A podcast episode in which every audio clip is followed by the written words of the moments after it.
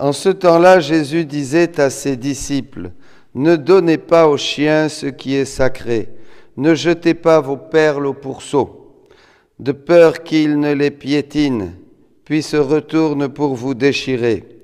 Tout ce que vous voudriez que les autres fassent pour vous, faites-le pour eux, vous aussi.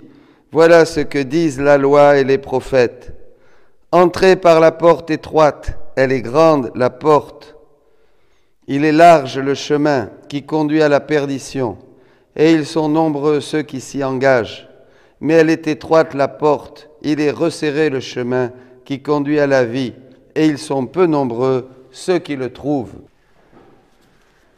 Voilà mes amis, un bel évangile, une belle première lecture aussi. Gloire au Seigneur, bénissons le Seigneur. Et cette intercession de Sénachérib, de Sénachérib, d'Ézéchias, pardon, hein, au livre des rois. Extraordinaire, bien sûr. Ce roi qui s'est mis à prier. Oh, il n'était pas parfait, loin de là, comme tous les rois de, tous les rois de cette époque. mais il s'est mis à prier, il s'est mis à intercéder. Et, Dieu, Dieu a écouté sa prière. Dieu a écouté sa prière. Mais attention, il y a quand même quelque chose d'intéressant. Ça n'a pas été une prière qui, Dieu n'a pas exaucé la prière en sauvant massivement et en faisant les petits plaisirs de tout le monde, en contentant tout le monde. Si on remarque bien, elle hoche la tête pour se moquer de toi, la fille de Jérusalem. Point. Oui, sortira un reste de Jérusalem et des survivants de la montagne de Sion. Il fera cela l'amour jaloux du Seigneur. Donc la prière d'Ézéchias a permis qu'un reste se sauve, le petit reste, voyez c'est-à-dire les vrais pieux, les vrais vaillants du Seigneur, ceux vraiment qui avaient déjà le cœur tout acquis au Seigneur. Les autres, non. Survivants, survivants, survivants de Jérusalem, sortira de Jérusalem, donc de la, de, la, de la ville de David, de la ville du Seigneur. Donc il y aura eu une purification là aussi, il y a eu une purification, bien sûr même parmi ça. Et ça, c'est très important parce que ça nous fait comprendre ce que dit l'Évangile. Jésus dit bien, ne donnez pas aux chiens ce qui est sacré, ne jetez pas vos perles au pourceau, de peur qu'ils ne les piétinent, puis se retournent pour vous déchirer. Souvent, ça fait de la peine, mes amis, de parler de choses belles, de choses grandes du Seigneur, de choses merveilleuses, et de voir que les gens ont peu d'intérêt à les écouter. Ça ne les intéresse même pas. Au contraire, pire encore, il y en a qui dénigrent, il y en a qui font du mal, il y en a qui, qui disent des vilaines choses, voyez, et qui ne profitent pas parce que ça leur plaît pas, ou le paquet qui enveloppe le message ne leur plaît pas, ou que ce soit le prédicateur, que ce soit l'église, que ce soit... Peu importe. C'est triste, vous savez, c'est triste. Il n'y a pas un regard de foi. Une personne me disait qu'elle avait fait un groupe de prière et que dans ce groupe de prière, un cénacle, il y avait des personnes qui étaient venues un petit peu en touriste et puis pour, euh, pour contredire, pour discuter. Alors là, je le dis à tous les disciples missionnaires, les cénacles de la divine volonté ne sont pas des lieux pour accueillir tout le monde. Il faut accueillir les gens qui sont touchés, c'est-à-dire qui connaissent, qui apprécient, qui aiment et qui apprécient, dit Jésus, la divine volonté. Alors là, on fait un cénacle et on parle vraiment des écrits du livre du ciel. C'est ça. Sinon, c'est pas un cénacle. Ça peut être, on peut faire une conférence et inviter tout le monde pour partager un petit peu le message. Et puis là, il y en aura qui seront touchés, il y en a d'autres qui se poseront des questions, puis il y en a d'autres qui hocheront les épaules, comme quand Paul a, parlé de la résurrection à Athènes et ils ont dit, bon, faites taire ce perroquet, ça veut rien dire. Bon, voilà. Donc, c'est important. Mais ce qui est important ici, c'est justement cette tristesse d'annoncer de belles choses. On peut parler de l'Eucharistie, on peut parler de la parole du Seigneur, on peut parler de la vie de notre Seigneur Jésus-Christ qui est merveilleux et être peu à, être intéressé par ça. Eh bien, c'est ça que dit Jésus. Voyez il faut faire attention. Ne donnez pas vos secrets. Ne parlez pas des grandeurs du Seigneur au premier venu dans la rue qui ne va pas l'accueillir parce que c'est triste vous n'avez jamais eu, moi j'ai souvent eu ce sentiment de prêcher, de parler des grandes choses du Seigneur et d'avoir des regards devant moi qui regardent comme ça. Hein, c'est tout juste si vous ne faites pas lapider. Bon, eh bien, on a envie de quoi faire? eh bien on a envie de faire comme dans l'Évangile, de secouer la poussière de nos sandales et de nous en aller, bien sûr. Il ne faut pas avoir peur, mes amis. Nous donnons l'œuvre du Seigneur, nous donnons les grandes choses de Jésus-Christ.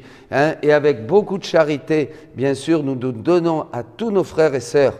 Mais quand quelqu'un se moque du Seigneur ou le renie ou se moque du message, de la beauté, de la grandeur du message du Seigneur, eh bien, nous pouvons retenir cet évangile. Hein. Voilà, parce que, en fait, peu sont sauvés. C'est ce que dit Jésus. Il le dira aussi à Pierre. Alors, Seigneur, qui se sauvera? Aux hommes, c'est impossible, mais à Dieu, tout est possible. C'est-à-dire, peu sont sauvés. Pas de penser tout de suite qu'ils vont s'en aller en enfer. Peu, ici-bas sur terre, après, je ne sais pas. Peu, ici, prennent le chemin. Le chemin la passe par la porte étroite et le chemin resserré qui conduit à la vie. C'est-à-dire, peu sont sauvés, peu font l'expérience du salut. Comprenez?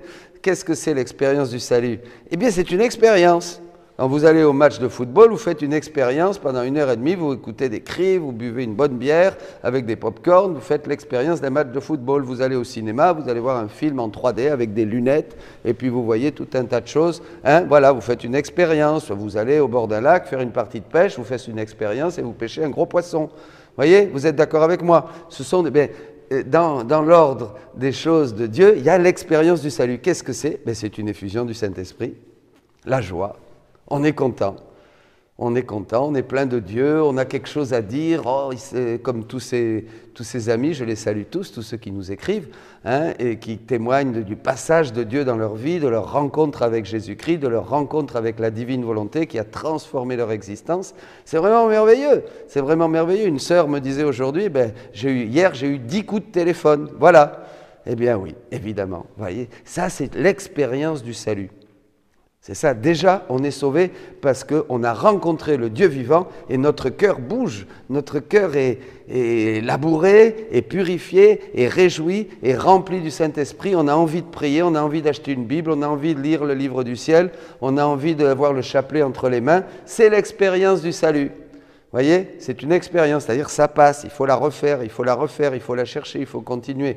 Une expérience hein, doit devenir de plus en plus profonde, de plus en plus nous ouvrir de plus en plus d'horizons, voyez, dans notre vie et changer, comme dit Saint Paul, notre manière même de penser, c'est-à-dire de voir le monde, de voir les gens, de voir les frères, de voir l'Église, de voir la souffrance, de voir la vie. C'est une expérience qui transforme le cœur, hein, qui devient amoureux de Jésus-Christ plus amoureux des choses du monde, vous voyez, on s'attache à Dieu et qui renouvelle aussi notre manière de penser. Ça, c'est très important, c'est une expérience merveilleuse. C'est l'expérience que devrait faire tout homme en ce monde, c'est le salut en Jésus-Christ. Alors c'est triste de parler de ça et d'avoir devant vous hein, euh, des, figures et des bouches qui vous font soupe de limace. Vous voyez, c'est ça. Vous avez l'impression après d'avoir donné des perles au pourceau ça fait, c'est triste, ça fait de la peine. Ça fait de la peine, mais on, va, on continue à prier pour ces gens-là aussi. Vous voyez Il faut prier pour eux, il faut les aimer. Hein. On ne les lâche pas dans la prière. On dit Seigneur, fais que cette expérience qui a transformé ma vie, ça transforme aussi la leur.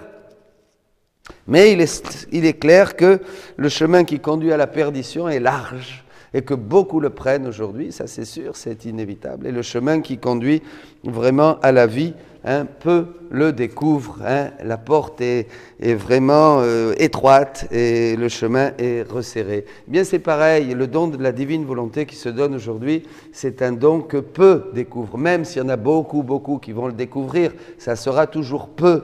Hein, et ça sera de plus en plus. Mais là où tout le monde le découvrira, ça sera au ciel. Vous comprenez? Mais ici-bas sur terre, ça sera quand même un petit reste, surtout dans ce temps de purification de l'Église, on reprend la prophétie d'Isaïe, sortira de cette Église, cette nouvelle Jérusalem, la fille de Sion, eh bien un petit reste, c'est-à-dire quelques-uns qui ont vraiment un appel prophétique. C'est vous, les missionnaires de la divine volonté. C'est vous qui avez été touchés à ce moment charnière de l'histoire du monde et de l'Église, voyez, et qui avez découvert cet accomplissement hein, euh, de la vie de, de Jésus-Christ, cet accomplissement de la rédemption qui est la, la vie dans la divine volonté. Jésus dit, quand il a dit sur la croix, tout est consommé, en fait, ce tout est consommé, dit Jésus, il dit ça au livre 25 du livre du ciel, ce tout est consommé de Jésus, il dit s'applique vraiment, pas seulement quand il l'a dit sur la croix, hein, tout est consommé et qu'il a rendu l'esprit, il dit que ça, ça s'applique, tout est consommé quand vraiment euh, il y aura tous ces enfants qui vont rentrer dans la divine volonté. Maintenant que le don de la divine volonté est annoncé, que la divine volonté règne au milieu des créatures et appelle tous ces enfants à revenir au rang, à l'ordre et à la finalité pour laquelle nous avons été créés, Jésus dit, c'est maintenant plus que jamais que tout est consommé. Et tout ne sera consommé, dit Jésus, voyez, que quand la divine volonté régnera dans tous les cœurs, c'est-à-dire que nous serons tous des rois, nous serons tous des fils légitimes du royaume, de la divine, volonté, nous serons tous revenus dans le sein du Père, nous serons tous dans la gloire éternelle, nous serons tous vraiment enfants de la maison de notre Père tant aimant. Ah ben, je vous dis ça, mes amis, et j'espère que je ne donne pas de perles au pourceau. Eh bien oui, à vous qui êtes ici, à tous qui écoutez. Vous voyez, je vous donne cette image. C'est pourquoi je vous dis ça. C'est pas du tout que je ne suis pas content ou par être méchant, pas du tout. C'est parce que c'est grand, c'est beau. Respectons ces choses, accueillons-les avec le cœur, même si on ne comprend pas, c'est important, c'est grand, c'est beau. Vous voyez, on ne peut pas se permettre de vraiment écouter la parole de Dieu d'une manière distraite, inattentive, comme si c'était une messe de plus. Autrement, ça ne sert à rien d'aller à la messe? Il y en a qui veulent absolument la messe. Ils vont à la messe, mais est-ce qu'ils vivent la messe? Hein? Ben Là aussi, c'est pareil, on ne profite pas. La messe, moi je dis toujours, ta messe, elle commence le matin quand tu ouvres un œil. Là, ta messe commence. Ton cœur est un hôtel. Ta vie est une messe, disait Marthe. Et nous sommes des hosties. La messe doit commencer. Alors à ce moment-là, la messe prend tout son sens parce que je m'offre avec Jésus-Christ sur l'autel pour le salut du monde dans la divine volonté. Je ne fais pas ma petite messe pour avoir mon petit Jésus et faire ma petite communion. C'est pas vrai? Ça veut rien dire. Ça veut rien dire. Il faut changer notre manière de voir l'Eucharistie. L'Eucharistie, la messe sur le monde, les hosties pures, sans levain, c'est nous, unis au Christ, roi de l'univers, roi des rois, et nous régnons avec lui. Alléluia. Voilà, mes amis. Eh bien, demandons au Seigneur, et moi le premier, la charité bien ordonnée commence par soi-même, moi, le premier, je demande au Seigneur, et j'ai peur, et dans la crainte de Dieu, de ne pas parler en vain, de ne pas parler, d'être le premier disqualifié, comme dira l'apôtre Paul. Après avoir parlé, je suis disqualifié et je recevrai de Jésus. Mais j'ai prêché, Seigneur, je ne te connais pas, Dominique. Dehors, voyez, je demande au Seigneur d'être vrai, d'être authentique, et je vous demande votre prière pour être, pouvoir continuer cette mission. Et à tous, grand cœur, amour fraternel, tous ensemble, nous cheminons et nous entrons dans le royaume de la divine volonté. Peu, peut-être, mais fervent, avec tout notre cœur. Amen. Alléluia.